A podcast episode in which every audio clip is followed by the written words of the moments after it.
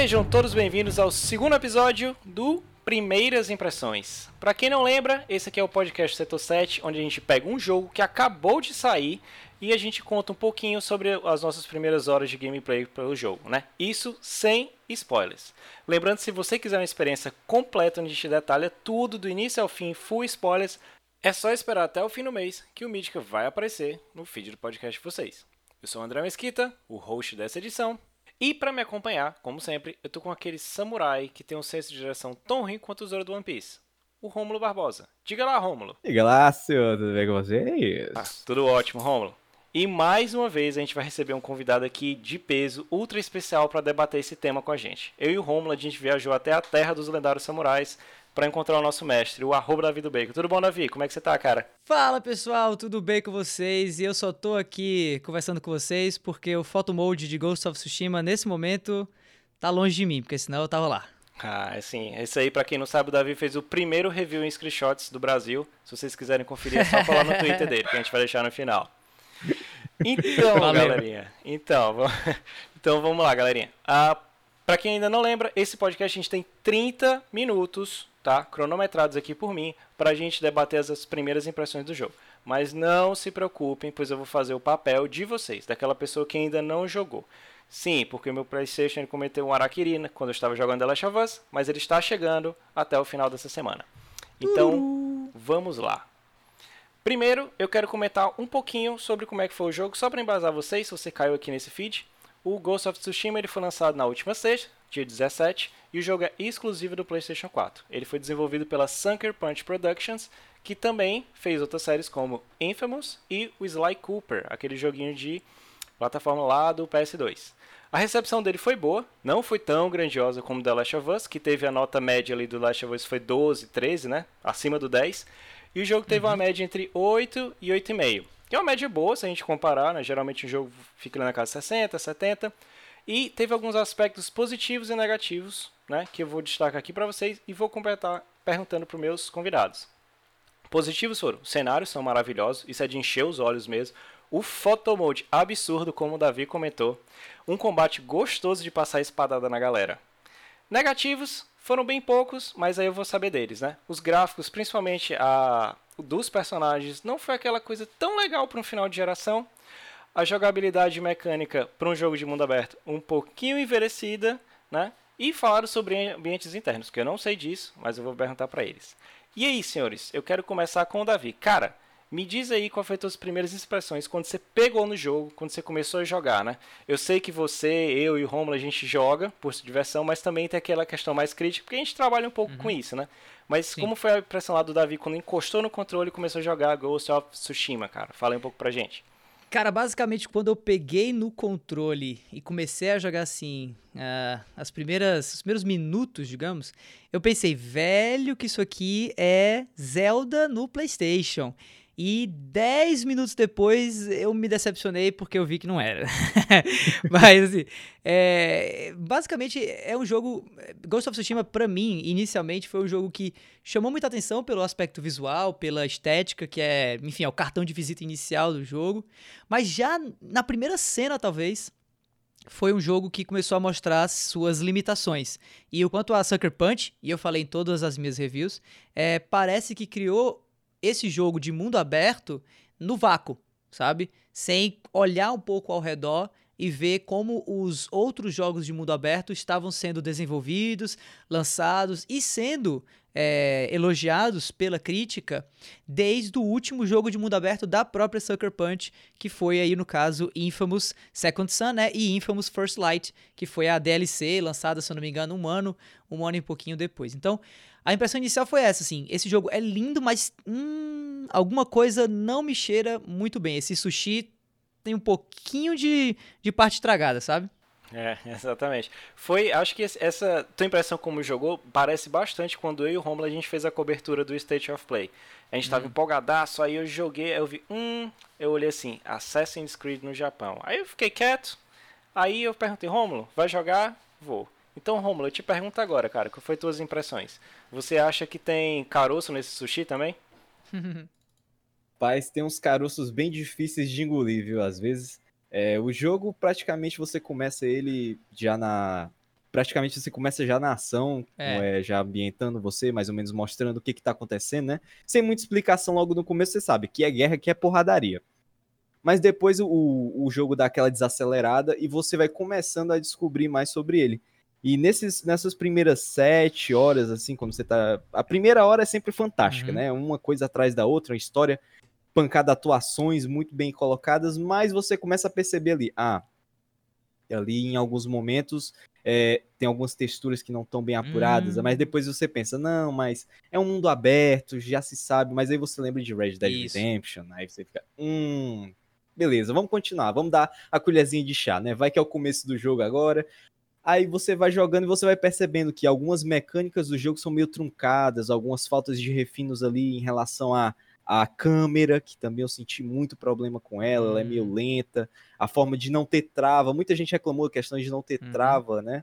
Com o do, dos Como personagens. é, Sekiro, como em Bloodborne, né? Isso, exatamente. É tipo meio pra mais guiar a sua Uhum. visão, sabe? Poderiam até fazer alguma coisa mais parecida com Monster Hunter, que é tipo, você trava, mas não fica travado o tempo inteiro. Caso você queira redirecionar, Uhum. só aperta o botão e ele redireciona. E essa, alguma, é, alguns elementos, como falta de algumas ações, que me deixaram meio. Hum, tá bom. É, ele não é excepcional, ele é bom, sabe?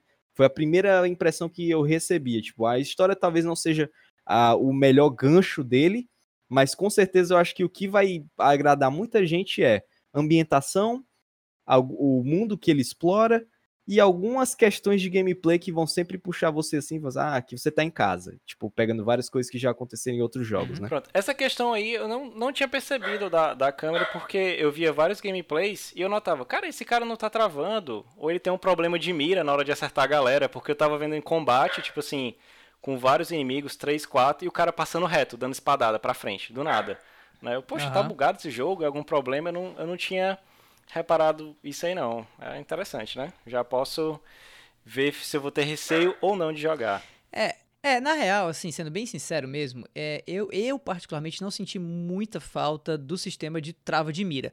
Eu acho até que o jogo faz um, um trabalho muito competente de, em meio a combates em grupo, você ter um certo controle. Eu acho que ao longo do tempo, ao passo que a dificuldade vai aumentando e você vai encontrando inimigos que vão te atacando de maneira mais assim rápida, sabe, intensa, aí realmente um sistema de, de travamento de mira se torna uma, uma, uma exigência ou pelo menos uma, um- uma melhoria necessária para o momento em que o combate fica muito caótico. No geral, no geral mesmo, eu acho que o sistema de combate de Ghost of Tsushima, inclusive, é um ponto alto do jogo, porque ele é intuitivo e funciona bem na maioria das vezes. Talvez, talvez seja É. um sistema que vai ficar perfeito numa segunda versão ou quem sabe num DLC que traga algum patch de atualização, sabe? Mas assim, eu acho que para uma primeira IP, né? Para um primeiro título original e para um título que realmente vai bem além ou vai para um canto muito diferente do que os títulos anteriores da Sucker Punch foram, eu acho que o sistema de combate tá, tá muito bem, tá muito competente. Não é um Batman, digamos assim, né? De, de maravilhosidade e tudo mais e tal.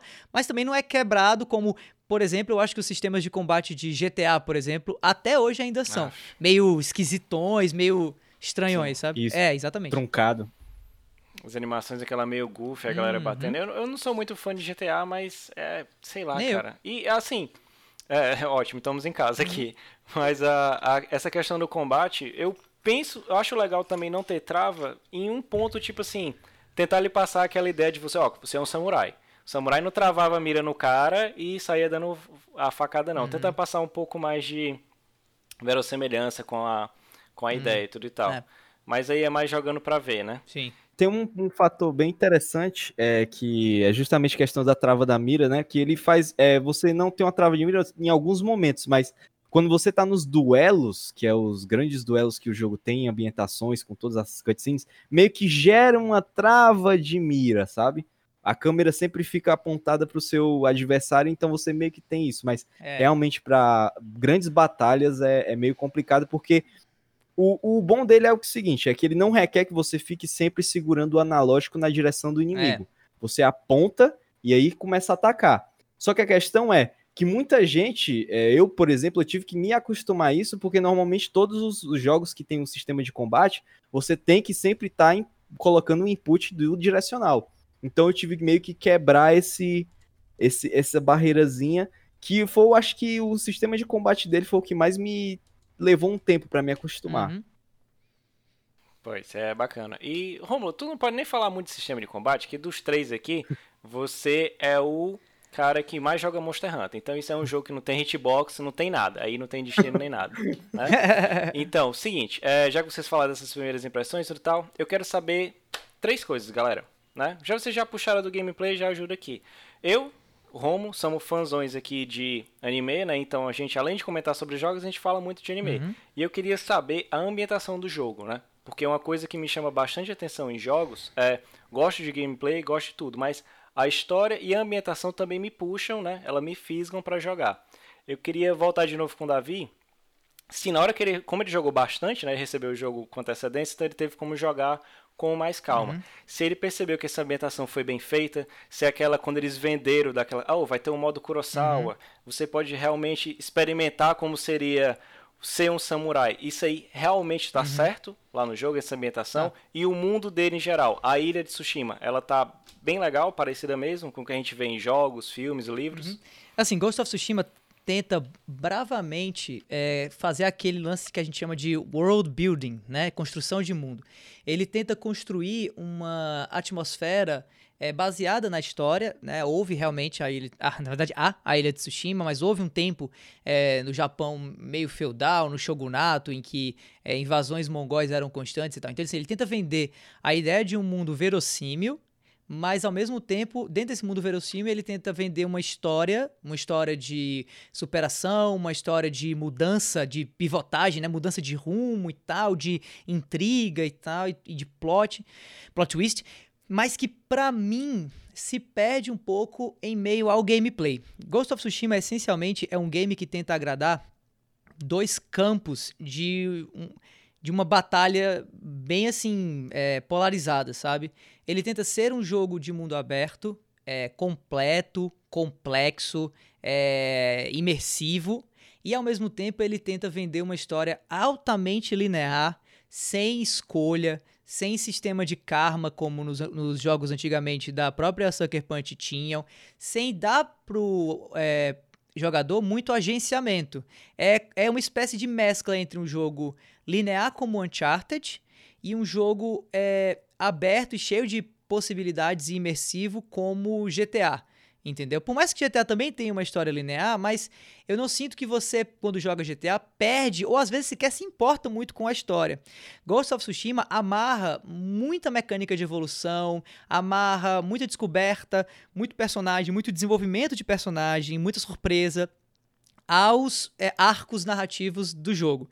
Sendo que se você jogar ele como você joga um jogo de mundo aberto sem muita história, você às vezes passa por cima, tropeça em cima da história e isso acaba afetando negativamente o jogo. Há registros, por exemplo, de jornalistas, eu, não foi meu caso, mas há registros de jornalistas que é, deixaram certas missões secundárias de lado e simplesmente chegaram ao final do jogo com interações entre o personagem principal e certos personagens que o próprio jornalista não fazia a menor ideia quem era. Porque esse personagem foi introduzido numa missão da própria, do próprio arco narrativo principal lá atrás. Ele tem um arco secundário todo desenvolvido que esse jornalista simplesmente ignorou, porque o mundo aberto não te leva para isso, você vai se você quiser.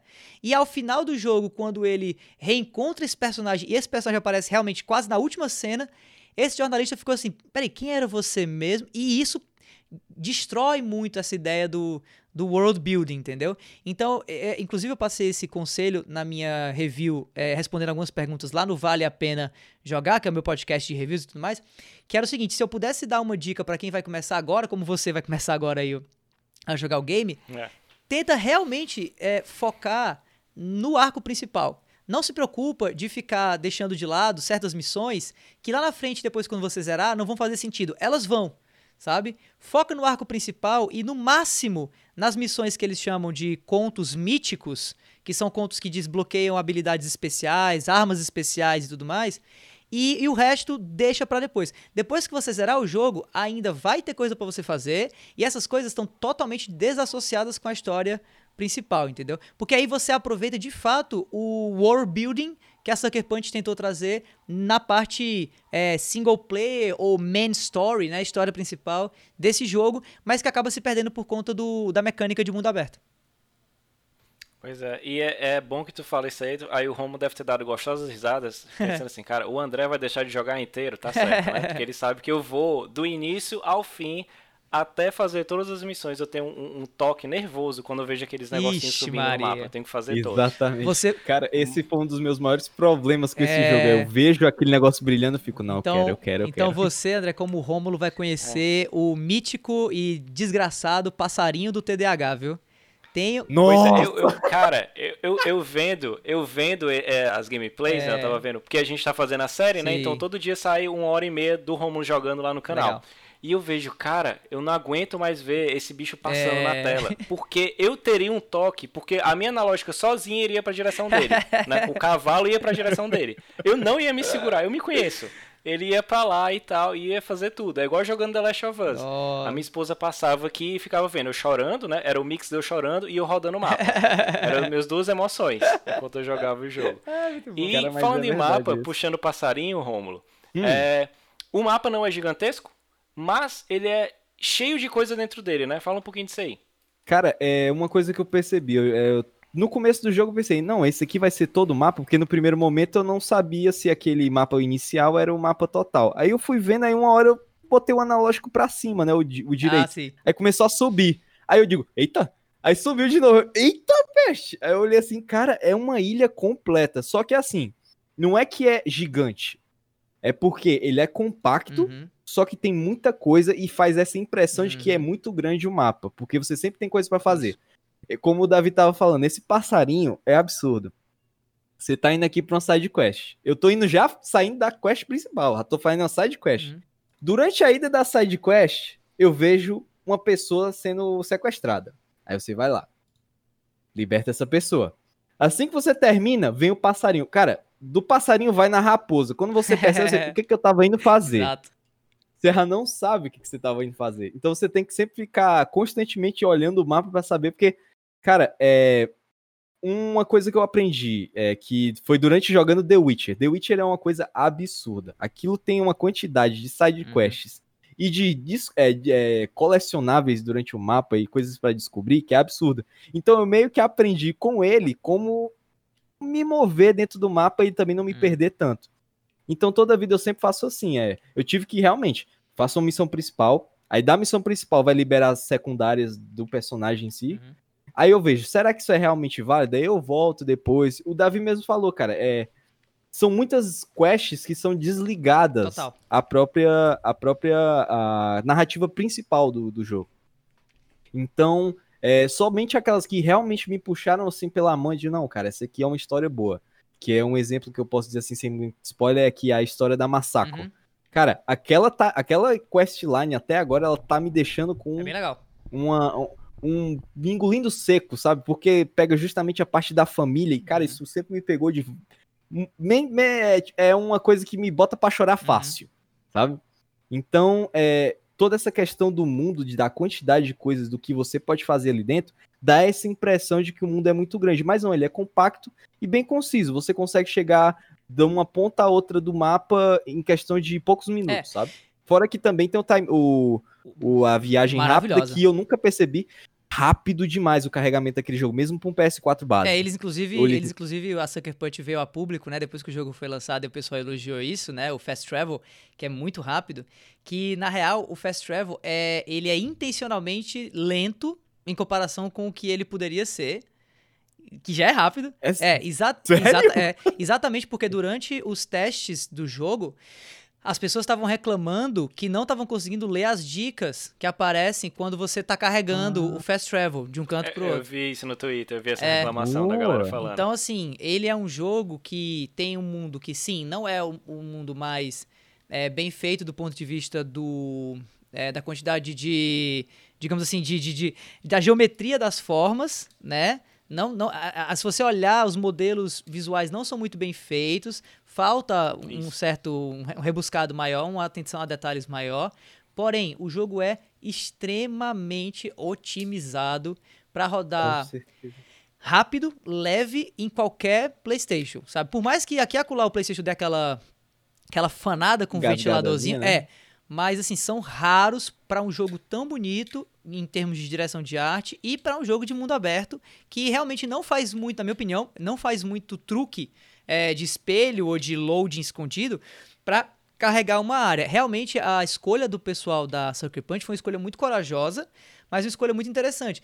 Eles preferiram fazer um jogo mais feinho, mas com uma direção de arte fodida para compensar, e um jogo que rodasse mais rápido e que não engasgasse e que não tivesse loading, é, como acontece em alguns jogos de mundo aberto, como o próprio Red Dead Redemption 2, em que você está indo de uma área para outra Sim. e dá uma travada assim, porque é o jogo carregando é, a própria a próxima fase, né? Assim, a próxima, os próximos 10 km na sua frente e tudo mais. Então, é, é, interessante ver Ghost of Tsushima, porque ele, ele realmente, mais uma vez, a, a Sucker Punch parece que criou esse jogo de mundo aberto sem olhar muito como se faz jogo de mundo aberto.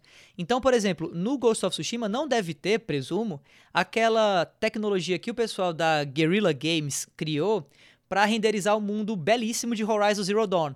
Que eu não sei se vocês sabem, mas na verdade o, o, que, o que quando você joga Horizon Zero Dawn, a sua, o seu campo de visão ele é na verdade um grande cone que se estende até o horizonte, mas que fora desse cone, imagina um triângulo que parte de um pouquinho antes da Aloy pro horizonte. Qualquer coisa fora desse campo de visão, que é o que você enxerga quando você está jogando o jogo numa tela, simplesmente não uhum. renderiza.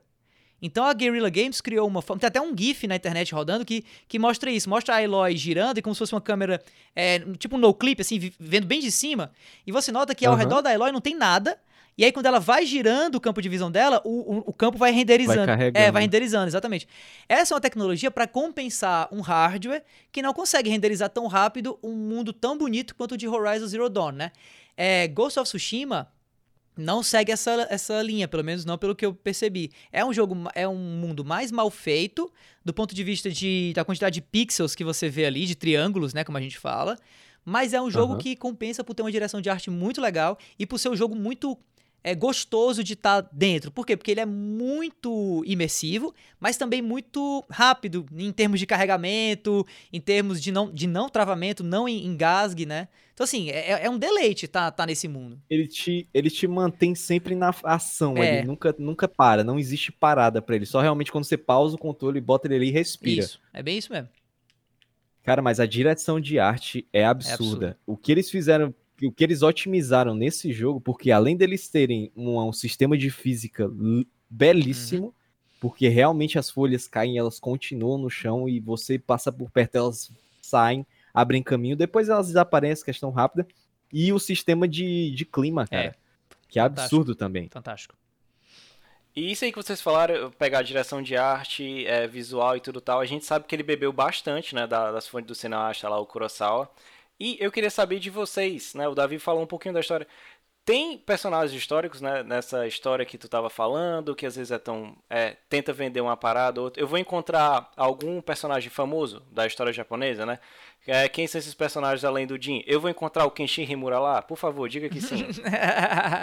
Cara, então, assim, é, eu particularmente não sou muito expert em cultura japonesa, então é, eu não sei se as figuras que aparecem no jogo são figuras lendárias. Não, não cheguei a pesquisar, por exemplo, se um Jin Sakai existiu, sabe? É, é o Zorão. É, pois é. É o Zorão. Sem dúvida, eu não, eu não encontro, eu não encontrei no jogo é, figuras históricas que me chamaram a atenção. Pode ser que seja pela minha ignorância em relação à própria cultura japonesa. Mas eu sinceramente acho que o que a Sucker Punch tentou fazer com esse jogo não foi ser tão Assassin's Creed 1, 2 por ali, que era basicamente um simulador de história com um jogo de ação e ficção por cima, né? E depois ela meio que, ela abandonou um pouco isso nesses últimos jogos aqui que, que são um pouco mais fictícios mesmo, ficcionais, né?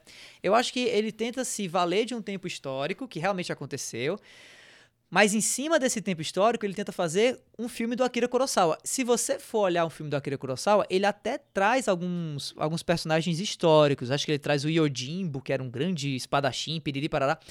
Mas, essencialmente, se você olhar as histórias do Akira Kurosawa nos filmes de samurai, Você nota histórias que falam de um tempo que aconteceu, da época do, do shogunato e tudo mais e tal, mas que se deixam levar muito pela, pelo espetacular do cinema, entendeu? Eu, eu inclusive, costumo associar muito, é, até porque ele mesmo já deu entrevista em que ele assume isso, a estética do Akira Kurosawa dos filmes de samurai à estética dos filmes do Quentin Tarantino em relação à quantidade de sangue, em relação à, à ultra expressividade de alguns personagens. Algo que o Kurosawa sempre fez é, é um personagem icônico, ele tem que ter algum traço icônico. Ou uma cicatriz, ou um jeito de andar, um, um como a gente fala no cearense, um mugango, né? Ele tem que ter alguma, alguma coisa e tal. E, sinceramente, eu não vi tanto isso em Ghost of Tsushima, sabe?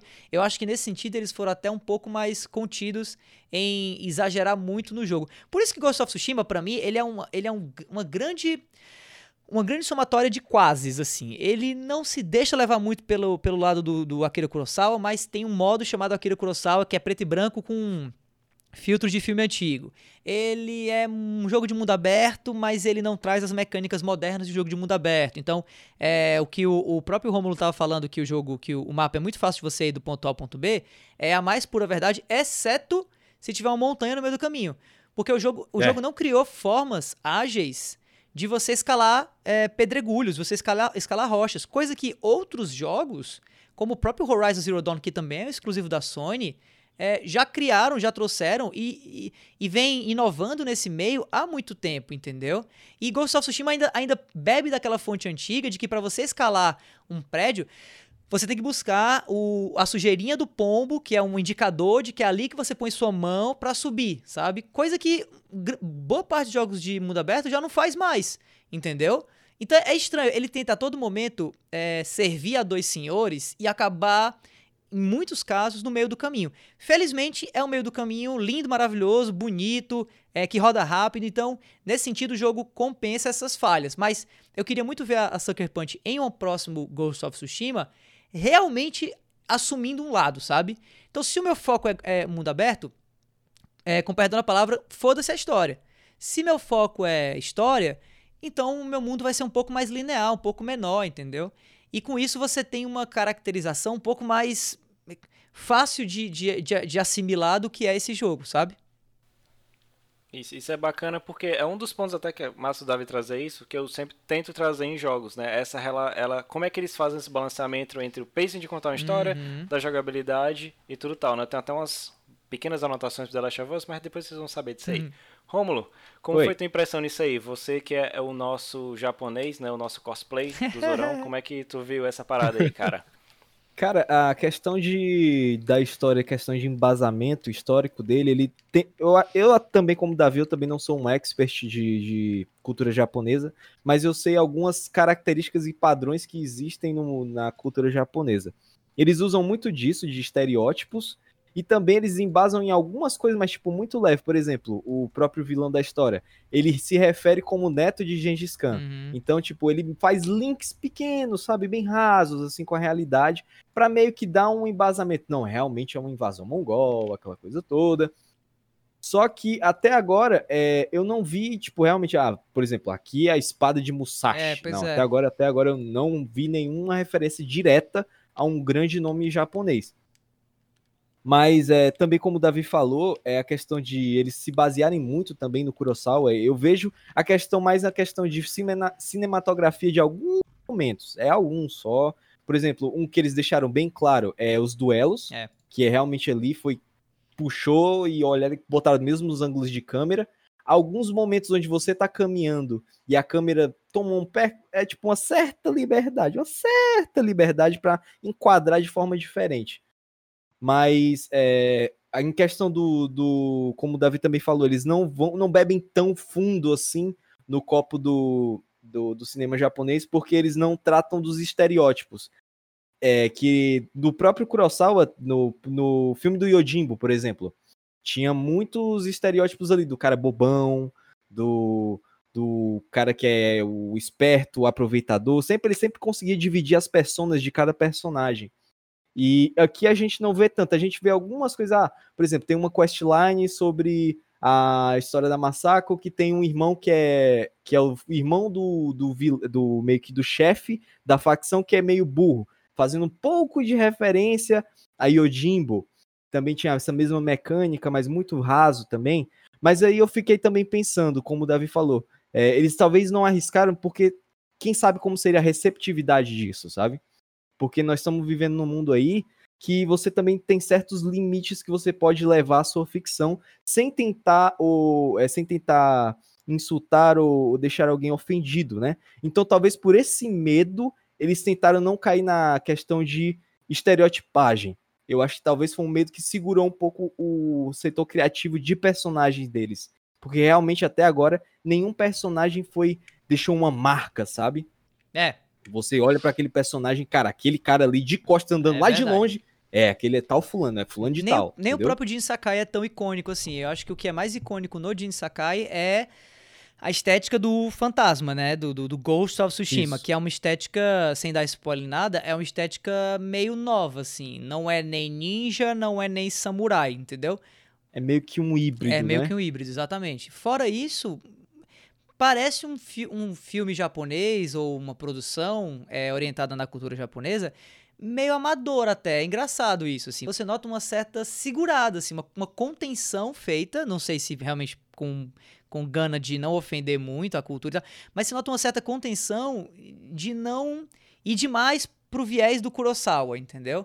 Sinceramente, eu acho que o jogo se beneficiaria se ele fosse mais cartunesco, se ele fosse mais caricato, Isso. se ele fosse mais ficcional. Que inclusive eu acho que era o que muita gente pensava que esse jogo ia ser pelo pedigree da Sucker Punch, né? Porque se você pega os, os últimos Infamous, o, o, tanto o Infamous 1, 2 quanto o Second Son, eles trazem histórias é, reais, assim que eu digo, histórias humanas, né? Contos humanos. É, no último, por exemplo, o, o irmão do, do, do, do, personagem principal, Delsin, se não me engano. O irmão do Delsin tinha sido morto e ele estava tentando vingar a morte do irmão dele e tal. Tinha, tinha uma certa carga, carga dramática. Mas era um jogo em que um dos poderes especiais que você tinha era asas de neon, entendeu?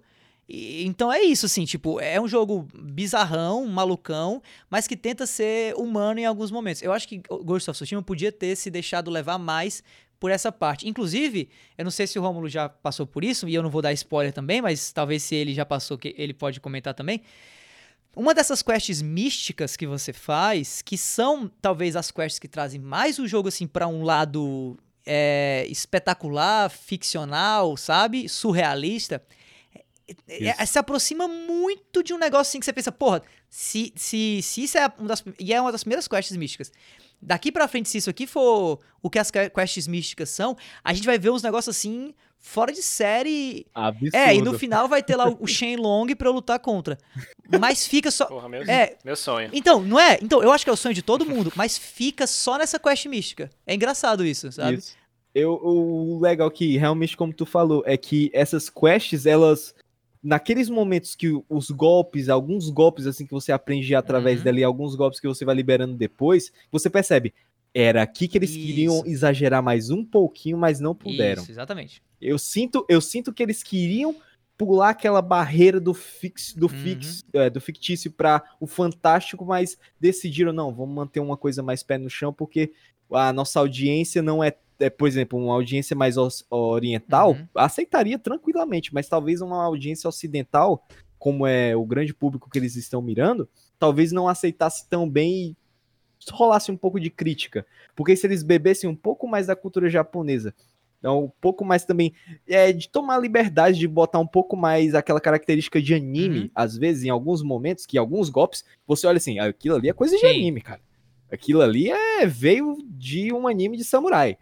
Mas eles, eu acho que eles, justamente por medo do, do, julgamento que o jogo poderia ter, talvez eles botaram um pouquinho de pé é, atrás, é, sabe? Curiosa, só curiosamente, a gente tá é, vendo aí trailers de gameplay de um jogo chamado Shadow Warrior 3, e que é o jogo que, que vai um pouco nessa linha da, da cultura japonesa e da cultura do, do samurai, da espada, mas é um jogo assim a coisa mais louca, estrambólica da face da Terra, entendeu? Magulho. É, tipo, deve, sabe, muito louco, off, off, tipo assim, sabe, off the wall, assim, maluquete, mas, é, tipo, se eu, não, eu não duvido nada de desse ser o real charme do game, entendeu? Tipo um No More Heroes, por exemplo, sabe? Eu sinto que faltou um pouquinho mais, assim, de uma maluquice, assim, no, na equipe de desenvolvimento de Ghost of Tsushima, entendeu?